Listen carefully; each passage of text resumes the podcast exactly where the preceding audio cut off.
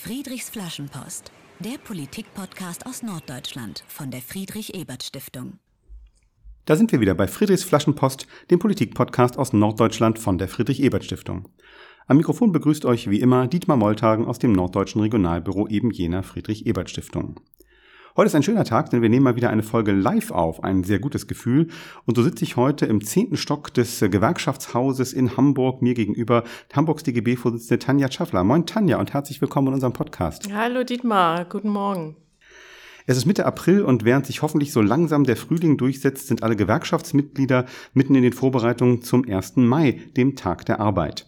Wir sprechen gleich über das, was der DGB bundesweit und speziell hier in Hamburg am diesjährigen 1. Mai vorhat und welche politischen Vorschläge für mehr gute Arbeit in Hamburg dabei zu hören sein werden.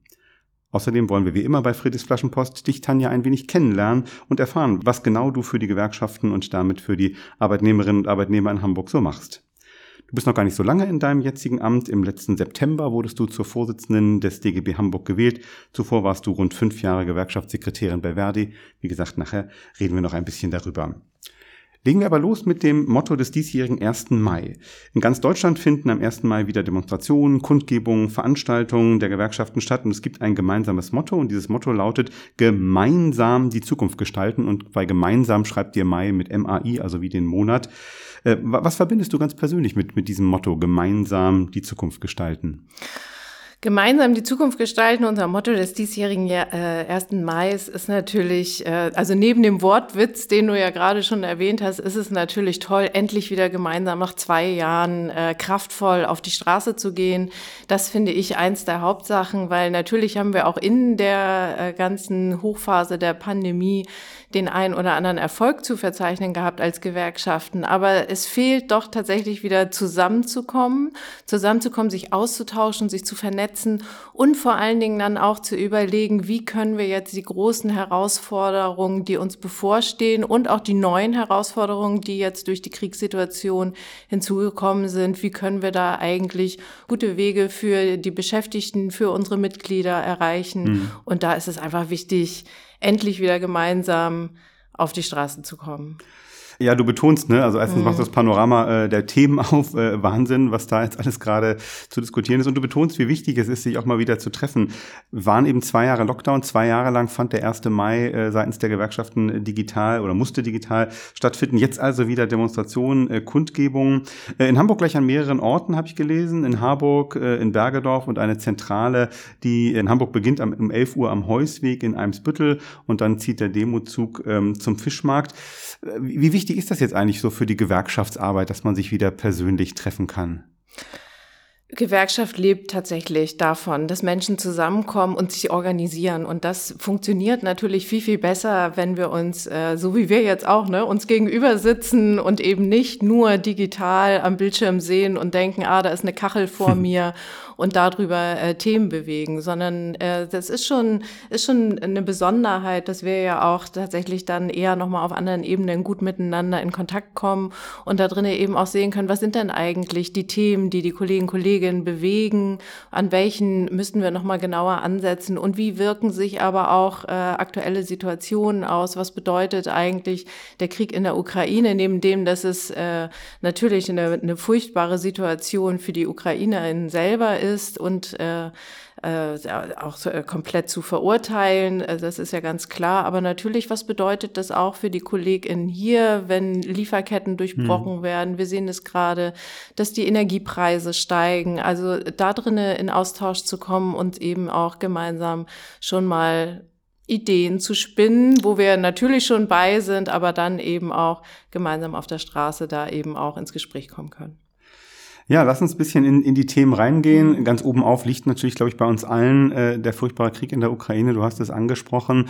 Äh, und äh, neben der Hoffnung, äh, die vielleicht nicht wahnsinnig gut begründbar ist, aber der Hoffnung, dass der Krieg bald aufhört, stellt sich natürlich auch die Frage, was, was heißt das für uns auch hier in Hamburg, für die Arbeitnehmerinnen und Arbeitnehmer hier? Ähm, was diskutiert ihr jetzt? Was sind auch eure Vorschläge vielleicht, die ihr am 1. Mai äh, einbringen wollt, äh, damit eben wirtschaftliche Krise, steigende Energiepreise jetzt nicht äh, auf dem Rücken derjenigen, die gar nicht so große Einkommen beziehen, ausgetragen wird. Hm. Ich finde, das ist ein wichtiger Punkt, den du gerade ansprichst. Wir, wir diskutieren natürlich unglaublich viele Bereiche und Themen. Also natürlich diskutieren wir auch, wie können wir jetzt den, den Menschen aus der Ukraine tatsächlich direkte Unterstützung anbieten, aber auch, wie können wir, wenn sie denn äh, die Perspektive haben und haben wollen, auch gut äh, auf, den, auf den hamburgischen Arbeitsmarkt integriert werden. Das ist natürlich eine Frage, die wir auch immer stellen äh, gegenüber allen, äh, ich sag mal, allen Geflüchteten, die nach Hamburg gekommen sind oder eben allen neuen Nachbarn, Nachbarinnen hm. zu sehen, wie kann das gut funktionieren. Und das andere ist natürlich die Frage der sozialen Gerechtigkeit da drin.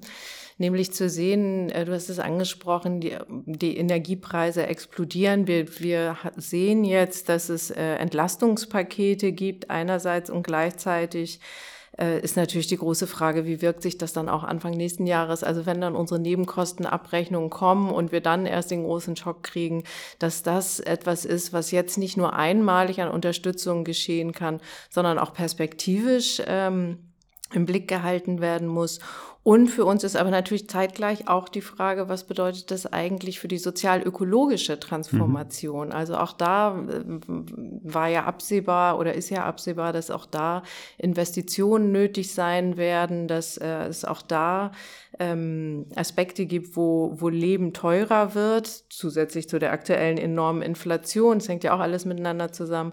Und eben da, da fordern wir ganz klar, dass das alles auch weiterhin sozial verträglich sein muss. Denn es kann nicht sein, dass wir jetzt, ich sag mal in Anführungsstrichen, nur Geld äh, in Waffen investieren, sondern da ist ganz deutlich, Investitionen braucht es auch, um den sozialen Frieden hier zu erhalten. Hm. Auf die sozial-ökologische Wende komme ich gerne nochmal zurück. Wenn wir jetzt bei einer ganz aktuellen Situation bleiben, würde mich nochmal interessieren, ihr habt das DGB ja den Überblick quasi über alle Branchen in, in Hamburg, auch über, über die diversen Einzelgewerkschaften. Gibt es denn jetzt auch konkret Sorge, dass aufgrund der diversen Krisen, ich meine, wir kommen aus zwei Jahren Pandemie, jetzt ist äh, Krieg in Europa, dass tatsächlich auch Arbeitsplatzabbau und Arbeitslosigkeit in, in Deutschland, äh, in Hamburg jetzt konkret droht? Also ja, Sorgen. Also natürlich gucken wir da sehr aufmerksam auf die Situation. Ne? Und es gibt schon ähm, die, die, die Sorge dafür, sag ich mal, dass Kurzarbeit verlängert wird in den Bereichen, wo eben genau Lieferketten äh, Probleme auftauchen. Das ist so das eine. Das andere ist natürlich auch die Frage, müssen Produktionen runtergefahren werden, eben genau deswegen, weil vielleicht nicht mehr genügend Energie oder genügend äh, Rohstoffe da sind, um die Produktion im, im bisherigen Maße aufrechtzuerhalten. Ansonsten gucken wir natürlich sehr aufmerksam, sehr aufmerksam darauf, was bedeutet das eigentlich. Im Moment haben wir da eher, jetzt könnte ich auch sagen, weil wir ja eben von einer Situation des, äh, des Fachkräftemangels äh, konfrontiert waren, dass man jetzt eher sagen kann, im Moment sieht es noch nicht so aus. Mhm. Aber wie gesagt, also dafür ist die Situation insgesamt auch noch ein bisschen zu frisch, da schon wirklich Einschätzungen okay. machen zu können. Aber ähm, wir blicken da jetzt nicht zu optimistisch auf die Situation, sag ich mal vorsichtig. Ja. Eine Sache fand ich, fand ich interessant, äh, wenn man noch ein, eine letzte Frage zu diesem ganzen Kriegskomplex stellen darf. Ähm, ihr habt denn, es gibt immer so einen Aufruf ne, vom, vom DGB mhm. zum 1. Mai, mhm. der steht auch auf eurer Website. Mhm. Äh, und da schreibt ihr, äh, wir engagieren uns für Frieden und Abrüstung. Das ist ja schon ein Satz, der jetzt in diesem Jahr eine besondere Bedeutung äh, bekommen hat. Äh, ne, es herrscht Krieg äh, in Europa, eben gerade nicht Frieden. Äh, die deutsche Bundesregierung will aufrüsten. Das ist so angekündigt. Du hast es schon, schon erwähnt. Äh, war das dann einfach jetzt in eurem Aufruf so, so ein Copy-Paste-Satz aus den letzten Jahren? Den schreibt man immer rein, weil, weil stimmt auch immer. Oder habt ihr euch dann auch mal ganz anders mit auseinandergesetzt jetzt mit diesem Satz? Wir Frieden, wir fordern Frieden und Abrüstung im Zusammenhang mit dem diesjährigen 1. Mai. Hm. Ob das jetzt Copy und Paste überhaupt gewesen sein kann, da überfragst du mich jetzt gerade, weil ich äh, den, die Aufrufe der letzten Jahre nicht gerade jetzt nicht vor Augen habe. Aber was klar ist, ist natürlich, dass Gewerkschaftsbewegung schon immer ein Teil der Friedensbewegung war. Und von daher haben wir natürlich auch eine gewisse Tradition und auch eine eine, ich sag mal, eine, eine, bedeutsame Beschlusslage dahingehend, dass wir für den Frieden stehen. Mhm. Und äh, also deswegen äh, weiß ich nicht, ob das schon mal irgendwo anders aufgetaucht ist, aber auf jeden Fall ist das äh, unsere deutliche Überzeugung dessen. Und natürlich diskutieren wir viel und wir diskutieren auch viel die Widersprüchlichkeiten, mhm. also zwischen dem Recht auf Selbstverteidigung einerseits, aber eben also der Ukraine, äh, Ukrainerin, aber natürlich auch gleichzeitig, inwiefern wir ähm, Aufrüstungsspiralen irgendwie sehen. Und das äh, das, das sind auch keine einfachen Diskussionen. Wir hm. merken es ja gerade selber tagtäglich, wenn wir mit äh, KollegInnen oder mit Freunden, Freundinnen, mit, äh, mit Familie diskutieren, dass, äh, dass es wirklich äh, gerade eine Situation ist, die uns nochmal vor ganz neue Herausforderungen stellt, aber uns gleichzeitig immer wieder auch dahin bringt zu sagen, Krieg oder eine kriegerische oder eine militärische Auseinandersetzung kann keine Lösung hm. sein. Und viel mehr dann eben noch, und das sagen wir als Gewerkschaften und als Deutscher Gewerkschaftsbund auch ganz deutlich, ist eben die Forderung danach, dass, äh, dass wir eben nicht vergessen dürfen, den sozialen Frieden hier auch zu halten und da eben auch diverses Geld für brauchen. Und wie siehst du das ganz persönlich? Du bist ja ein hochpolitisch denkender Mensch, äh, diesem Beschluss jetzt für Stärkung der Bundeswehr, äh, Erhöhung des Wehretats, äh, hm. Unterstützung der natürlich der NATO-Verbündeten, dieser ganze militärische Komplex, der auf einmal wieder so bedeutsam geworden ist. Ja, mir macht das ehrlich gesagt Sorgen. Hm. Also ähm, ich bin ja auch eher äh, ein Kind der 70er, also ähm, gehört zu der Generation, die bisher keinen direkten Krieg erlebt haben und gleichzeitig aber auch eher unter vielen Eindrücken, ich sage auch mal unter einem Eindruck von Tschernobyl und äh, so aufgewachsen sind, äh, immer noch mit den, mit den, äh, mit den äh, ich sag mal, mit dem Geschmäckle des Kalten Krieges da drinne und dann aber eben auch mit einer Entspannungspolitik. Und von daher gucke ich da schon sorgenvoll drauf und kann nur sagen, da stehe ich auch komplett hinter unseren, hinter unseren Positionen und Forderungen zu sagen, es muss eine gegenseitige und allgemeine und weltweite Abrüstung geben. Klare Worte von Tanja Schaffler, der DGB-Vorsitzenden aus Hamburg äh, zum Thema Abrüstung. Du hast in deinem allerersten äh, Statement auch gesagt, ähm, als wir um das Motto gemeinsam, äh, die Zukunft gemeinsam gestalten, äh, gesagt, es geht auch darum, durchaus am 1. Mai äh, Erfolge zu feiern, ähm, die man gemeinsam errungen hat äh, in den letzten, durchaus auch in den letzten Jahren. Äh, was waren denn so, kannst du ein Beispiel geben, so ein, zwei Erfolge jetzt auch der Gewerkschaften speziell in den, in den Corona-Jahren, die man jetzt auch feiern sollte und nicht vergessen sollte? Hm. Also ich finde, also du weißt ja, ich habe ja vorher bei Verdi gearbeitet, mhm. von daher ist das, äh, ist das natürlich eine Erfahrung, die mich sehr prägt und gleichzeitig äh, bin ich aber auch gerade natürlich sehr dabei zu sehen, wie eigentlich auch Industrie, Gewerkschaften und äh, andere Bereiche funktionieren. Aber natürlich, also was ich schon sehr beeindruckend fand und was ich auch einen großen Erfolg fand, war tatsächlich, dass es gelungen ist, auch äh, zu Beginn der Pandemie relativ schnell einen Tarifvertrag äh, im öffentlichen Dienst äh, zur, zum Covid-19-Tarifvertrag abzuschließen, der einfach nochmal abgesichert hat, dass das Kurzarbeitsgeld äh, erhöht wird auf 95 Prozent und damit eben auch die Kollegen und Kolleginnen vor Ort abgesichert hat. Und das, äh, das ist was, wo ich nur sagen kann, das hätten wir in viel mehr prekären Bereichen dringend auch gebraucht, weil klar, wenn du eh schon knapp über dem Mindestlohn irgendwie verdienst und dann auch noch in Kurzarbeit gehen musst, was ist denn da übrig geblieben? Ne? Ja. Also das fand ich, das war ein ziemlich großer Erfolg, der auch nochmal gezeigt hat, wie wichtig gewerkschaftliche Organisierung ist. Und alles das, was wir noch in allen Gewerkschaften gesehen haben, ist natürlich dieses äh, dieses, was man eine Zeit lang gut machen kann, dieses Umsteigen auf äh, digitalisierte Gewerkschaftsarbeit, also die Streiks, die mit Tausenden von Leuten online geführt worden sind, Stay at Home oder Sofastreik oder wie sie dann auch mhm. immer tituliert wurden, das war schon eine tolle Erfahrung, dass das auch geht, dass die Verbundenheit auch äh, über den Weg geht.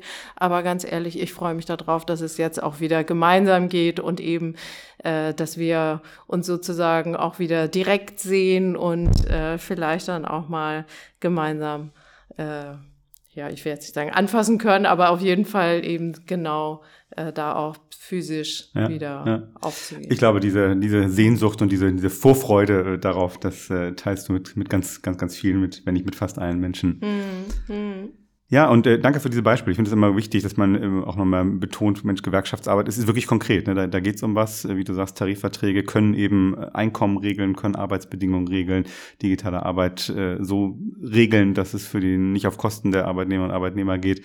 Und eben, wie du sagst, auch äh, im digitalen Streik konntet ihr einiges erreichen. Danke für die Beispiele. Ja, ich wollte nochmal das äh, Thema etwas vertiefen, was du schon angesprochen hast. Mhm. Ähm, die sozial-ökologische Wende. Das ist ja, war ja eigentlich unser großes Thema, wenn man mal ein paar Monate zurückdenkt. Äh, Beginn der neuen Bundesregierung. Äh, die Ampel hat sich äh, gefunden und einen Koalitionsvertrag vorgelegt. Äh, jetzt also alles, was vor dem äh, Ukraine-Krieg passiert ist. Die großen Schlagwörter dabei sind ja einerseits die Digitalisierung von Arbeit und andererseits eben die, der Umbau der Industrie, aber generell der ganzen Arbeitswelt hin zu mehr klimaschonenden Wirtschafts Verhaltensweisen. Eigentlich ist natürlich in der Diskussion darüber, es gibt ja eigentlich niemanden, der sagt, ja, das, äh, das sollen wir jetzt mal total sozial ungerecht machen, sondern alle wollen natürlich, dass das irgendwie sozial gerecht passiert. Aber wie, wie kann das, wie kann das praktisch aussehen? Bleiben wir hier in Hamburg, so in unserer, in unserer konkreten Stadt. Was sind so eure Vor Vorstellungen, deine Vorstellung als DGB, wie man eben diese nötige Veränderung äh, hier in Hamburg so gestalten kann, dass sie eben äh, sozial gerecht auch abläuft? Mhm. Ja, da haben wir natürlich eine ganze Bandbreite an Forderungen, aber ich sage mal, das Wichtigste mit Blick auf, äh, auf unser gewerkschaftliches Kerngeschäft, sag ich, also in erster Linie ist es natürlich ähm, Strukturwandel oder Transformationsprozesse auch mitbestimmt hm. vonstatten gehen zu lassen. Wir sind ja gerade im Jahr der Betriebsratswahlen, in Hamburg ja auch der Personalratswahlen und da ist es ja unglaublich wichtig, dass eben die Kolleginnen und Kollegen vor Ort selber auch äh, mit einbezogen werden in diese ganzen Veränderungsprozesse um dann eben auch ähm, gemeinschaftlich zu sehen, wie kann, wie kann das gut vonstatten gehen? Und da haben wir ja ein, ein ziemlich tolles Beispiel auch in Hamburg, also ähm, von der Hauni, von dem Betriebsrat bei der Hauni, die, ähm, die ja ziemlich, denen das ja ziemlich gut gelungen ist, gemeinsam mit der Chefsleitung, Geschäftsleitung. Sie sagen ja immer, die Fabrik der Zukunft ähm, nicht nur zu skizzieren, sondern dann auch in die Umsetzung zu bringen und damit eben auch eine Beschäftigungssicherung, Zukunftstarifverträge,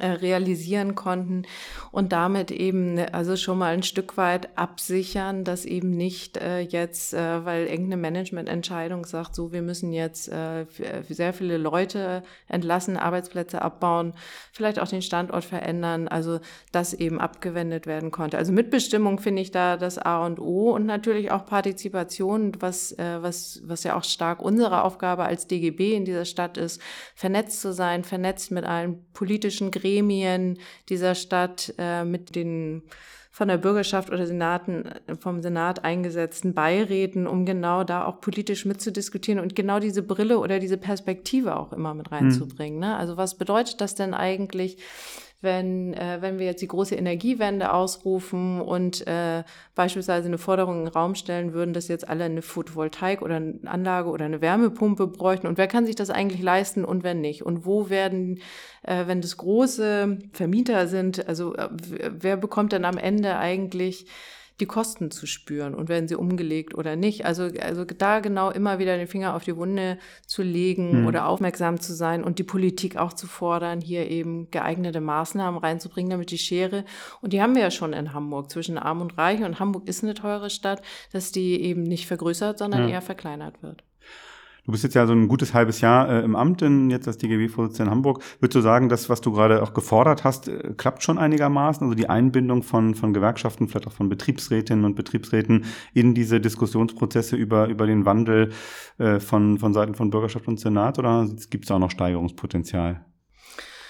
Ja, ich glaube, grundsätzlich äh, ist, die, ist, ist die Aussage nicht falsch, dass es immer Steigerungspotenzial gibt. Also das äh, kann, also ja, das kann ich jetzt einem halben Jahr sch schwer sagen, mhm. aber also wenn ich mir angucke, welche Forderungen so im Raum stehen und äh, dass die ja auch schon ein bisschen älter sind. Aber ich, ich habe schon den Eindruck, dass wir in Hamburg ganz gut gehört werden. Gut, jetzt hat Hamburg den Vorteil, wir haben kurze Wege, man trifft sich irgendwie immer wieder, das ist ganz praktisch und, äh, und können auch unsere Expertise und unsere Perspektive an vielen Orten mit einbringen und äh, werden da auch auf Augenhöhe wahrgenommen. Das ist mein Eindruck, dass es ganz gut funktioniert.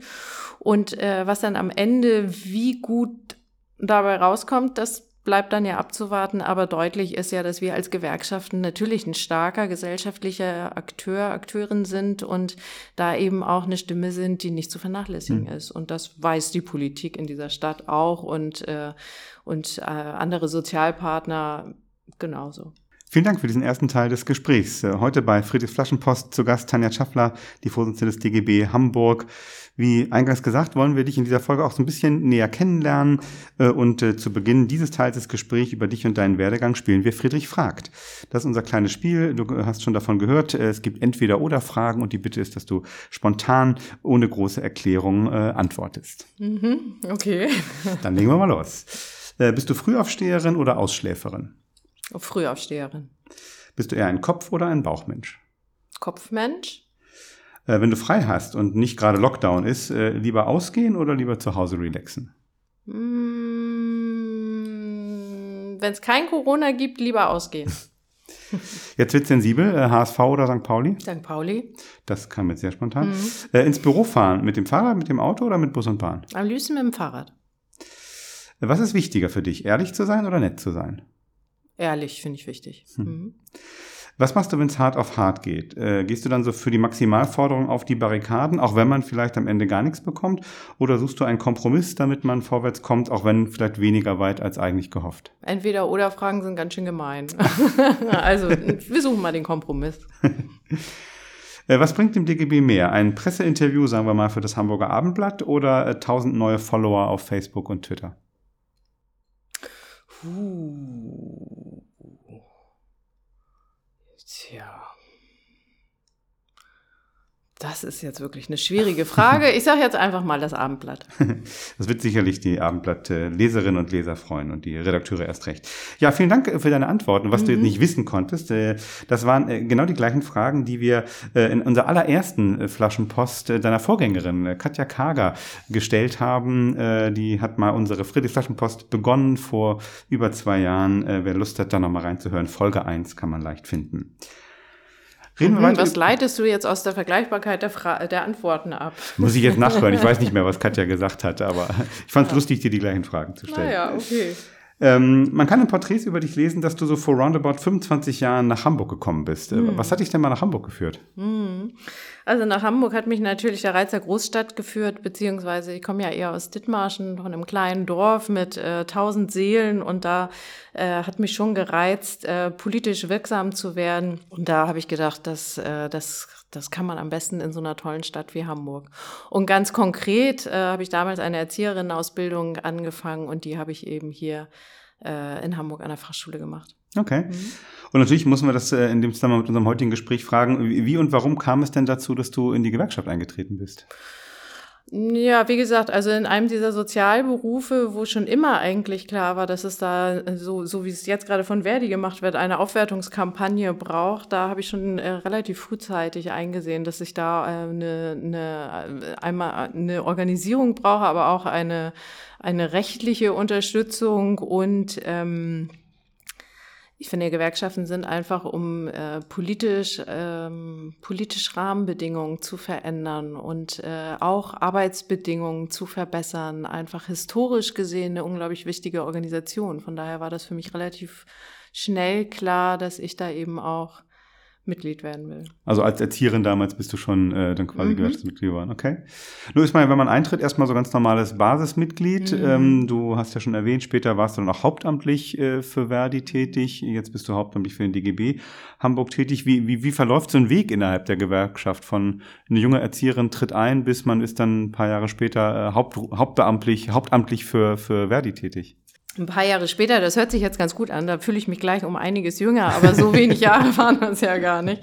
Äh, genau, also da lagen ja schon auch noch diverseste äh, Berufserfahrungen dazwischen, also die auch immer mit einer, ich will jetzt nicht sagen prekär, aber sie waren auf jeden Fall auch immer befristete Arbeitsverhältnisse, egal ob an der, an der Hochschule für angewandte Wissenschaften oder auch mal äh, bei einer ähm, Bürgerschaftsabgeordneten. Also das, äh, das ist schon auch was, was meinen Weg geprägt hat, aber was meinen Weg auch geprägt hat, war immer sehr stark äh, ein, ein politisches Engagement äh, zu leben und ähm, auch enorm wichtig zu finden und auch bei meinen, ähm, ich sag mal, bei den Bereichen, die ich bei Verdi begleitet habe und unterstützt habe und mitorganisiert habe, waren das oftmals die prekären Bereiche. Ich sag mal sowas wie Wach- und Sicherheitsgewerbe, mhm. Zeitarbeit. Also schon auch, wo klar war, da braucht es auch eine, eine Organisierung, um voranzukommen. Ja, und wie so ein Weg dann bei, äh, bei den Gewerkschaften läuft. Also du bist in unterschiedlichen, äh, in, in unterschiedlichen Funktionen unterwegs und äh, dann habe ich natürlich irgendwann gedacht, also der Kampf auf der Straße mit den Kolleginnen und in den Betrieben, der ist unglaublich wichtig.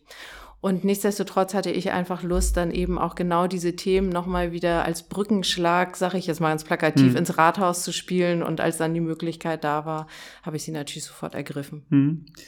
Du hast schon ein paar Stationen genannt. Äh, zwischendurch hast du auch noch mal Volkswirtschaftslehre äh, studiert, habe ich gelesen, äh, und dann eben mehrere Stationen, äh, unter anderem auch direkt eben schon mal als äh, Mitarbeiter einer Bürgerschaftsabgeordneten gemacht. Ähm, ich würde gerne noch mal äh, vielleicht für die Hörerinnen und Hörer, die das gar nicht so genau kennen, ähm, dich fragen. Wir haben jetzt über Verdi gesprochen, also die Vereinte Dienstleistungsgewerkschaft. Dafür steht diese Abkürzung, wo eben zum Beispiel Erzieherinnen organisiert sind, aber eben auch Menschen, die im, äh, im, Wach, äh, im Wachschutz äh, tätig sind, die du gerade erwähnt hast und ganz öffentliche Dienst natürlich auch.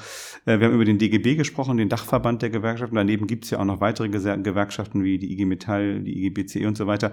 Vielleicht kannst du mal ganz kurz unseren Hörerinnen und Hörern erklären, die das nicht kennen, wie hängen jetzt eigentlich DGB und die Gewerkschaften zusammen? Hm, es ist gut, dass du das nochmal fragst. Genau, das finde ich ist auch oftmals eine Frage, die mir so begegnet.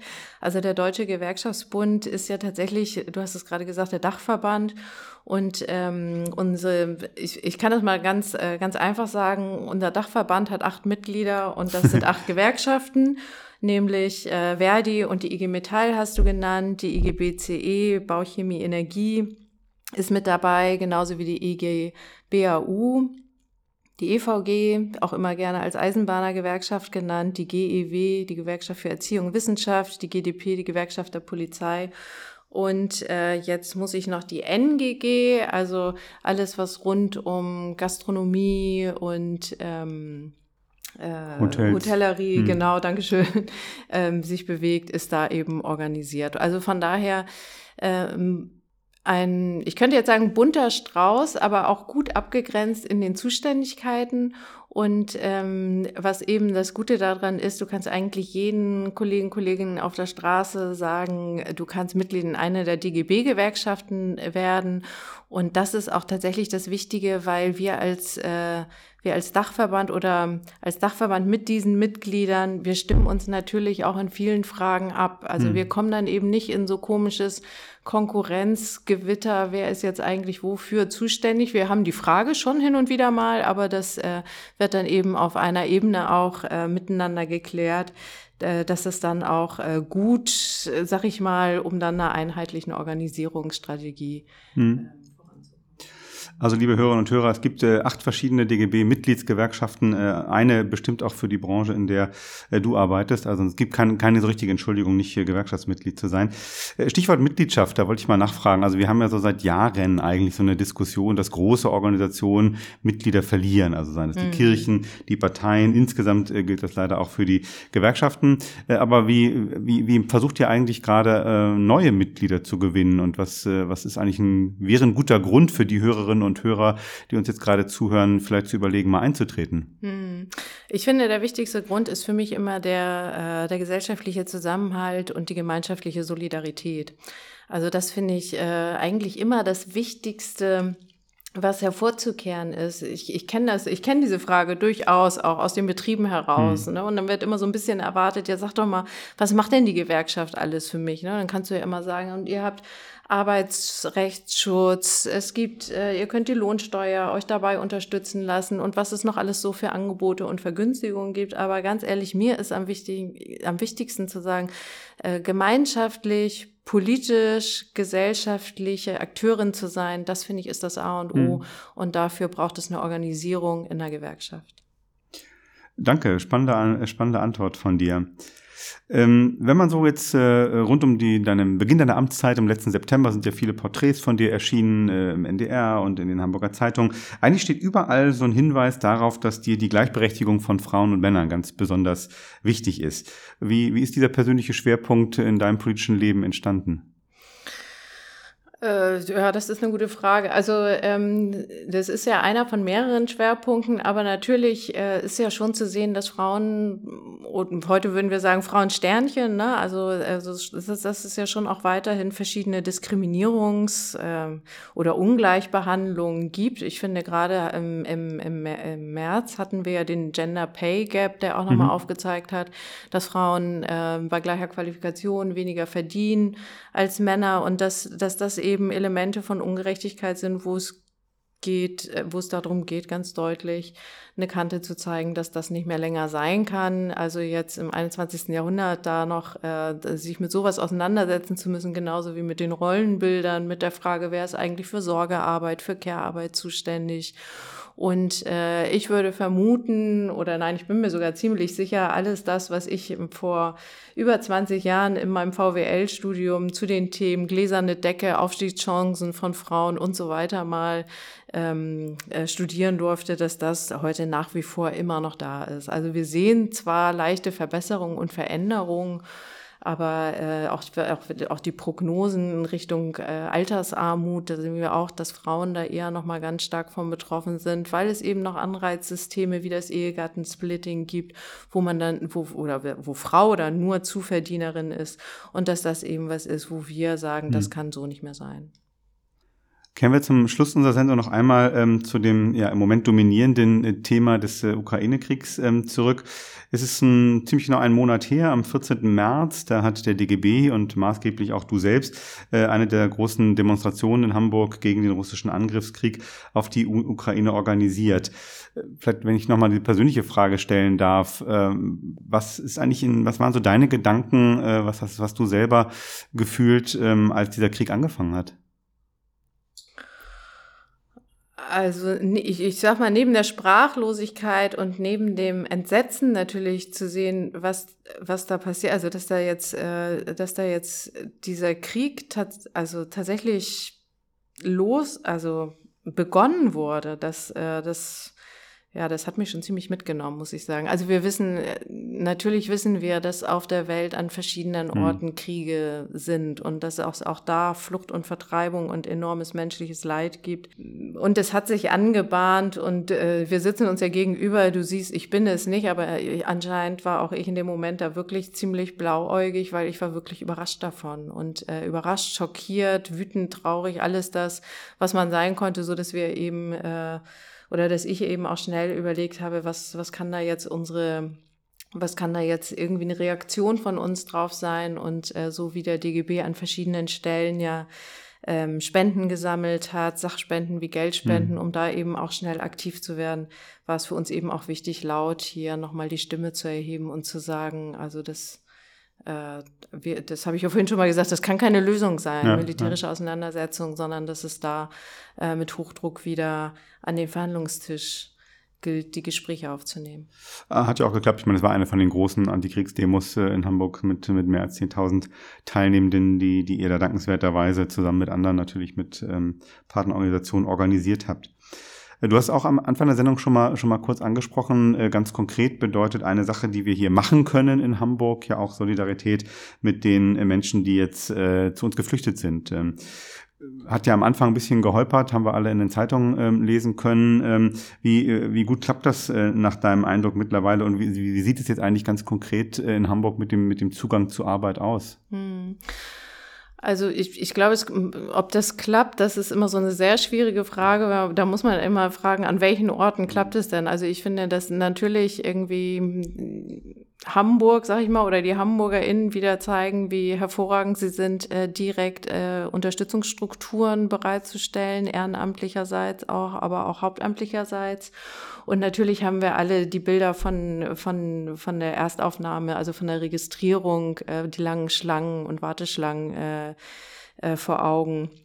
Und ähm, was, was mir scheint, was ganz gut klappt, ist auf jeden Fall, du hast es gefragt, die, äh, die, der Zugang zu dem Arbeitsmarkt. Also, dass es schon gut klappt, dass das Hamburg Welcome Center da sich relativ gut und schnell aufgestellt hat, sowohl ähm, in, in ukrainischer Sprache beraten zu können, als dann eben auch ähm, ähm, für kleinere Gruppen Beratungsangebote bereitzustellen, was immer nicht also was immer eine große Herausforderung ist, ich muss das einfach so sagen, ist, dass mir jetzt schon öfter zu, Ohr, zu Ohren gekommen sind, dass über die sozialen Medien, sozialen Netzwerke durchaus äh, zweifelhafte Arbeitsangebote mhm. gemacht werden. Und da äh, höre ich jetzt so von den BeraterInnen, das ist nicht immer so einfach da ranzukommen ja. und äh, kennen sie überhaupt alle Netzwerke und so weiter. Also von daher können wir da immer nur sagen, ähm, äh, alle, die ein Interesse daran haben, äh, eine Arbeit aufzunehmen und in den, äh, in den Arbeitsmarkt integriert zu werden, meldet euch tatsächlich bei den offiziellen Stellen, weil da sind Leute von, von äh, also es ist ein Beratungsteam ja hier auch aus dem Hause von Arbeit und Leben ist da, was sozusagen eher aus gewerkschaftlicher Gesicht berät, genauso wie die Agentur für Arbeit, genauso wie die Sozialbehörde, also dass es da eher Hand in Hand läuft und dass das tatsächlich was ist, wo man dann auch davon ausgehen kann, gute Arbeit zu bekommen. Ne? Ja. Unter guter Arbeit meinen wir natürlich tarifgebunden, dass der Mindestlohn mindestens eingehalten wird und eben auch auf die verschiedenen Arbeitsbedingungen geachtet wird. Äh, nochmal sehr konkret der Hinweis, vielen Dank dafür. Ähm, Wenn es da irgendwie Zweifel gibt, ob ein Arbeitsangebot äh, wirklich seriös ist oder nicht, äh, auf jeden Fall bei den offiziellen Stellen melden oder eben auch bei den Beratungsangeboten der Gewerkschaften Arbeit und Leben hast du genannt. Ja, wir kommen schon zum Ende der Sendung. Ähm, eine Schlussfrage ist immer gleich an alle unsere Gäste. Wir haben über viele Themen gesprochen. Den 1. Mai, natürlich das, äh, den uns alle im Moment beschäftigten Krieg in der Ukraine, aber auch über sozial-ökologische Wende. Äh, was heißt das für Hamburg? Am Ende bitten wir ja immer unsere Gäste, eine Flaschenpost an die Zukunft äh, zu schreiben. Was schreibst du in deine? Eine Flaschenpost in die Zukunft. Damit meinst du so eine kurze so eine kurze Botschaft. Genau. Um wenn, wenn wir die in einem Jahr wieder aufmachen oder in drei Jahren, was sollten wir dann erreicht haben? Was sollten wir dann erreicht haben? Frieden auf der Welt, ähm, soziale Gerechtigkeit und dafür braucht es auch ein Stück weit Umverteilung und auf jeden Fall eine starke Gewerkschaftsbewegung. Ein schönes Schlusswort. Äh, vielen Dank für das Gespräch. Tanja Schaffler, Vorsitzende des DGB Hamburg, in wenigen Tagen am 1. Mai live und in Farbe zu hören auf dem Hamburger Fischmarkt. Äh, gegen 12 Uhr etwa wird dort die diesjährige Kundgebung zum 1. Mai des DGB Hamburg stattfinden unter dem Motto Gemeinsam die Zukunft gestalten. Vielen Dank für das Gespräch. Alles Gute für die Vorbereitung äh, zum 1. Mai. Viel Erfolg am 1. Mai selber wünsche ich und allen unseren Hörerinnen natürlich Tschüss und auf Wiederhören bei Friedrichs Flaschenpost. Dankeschön. Tschüss. Friedrichs Flaschenpost, der Politik-Podcast aus Norddeutschland von der Friedrich-Ebert-Stiftung.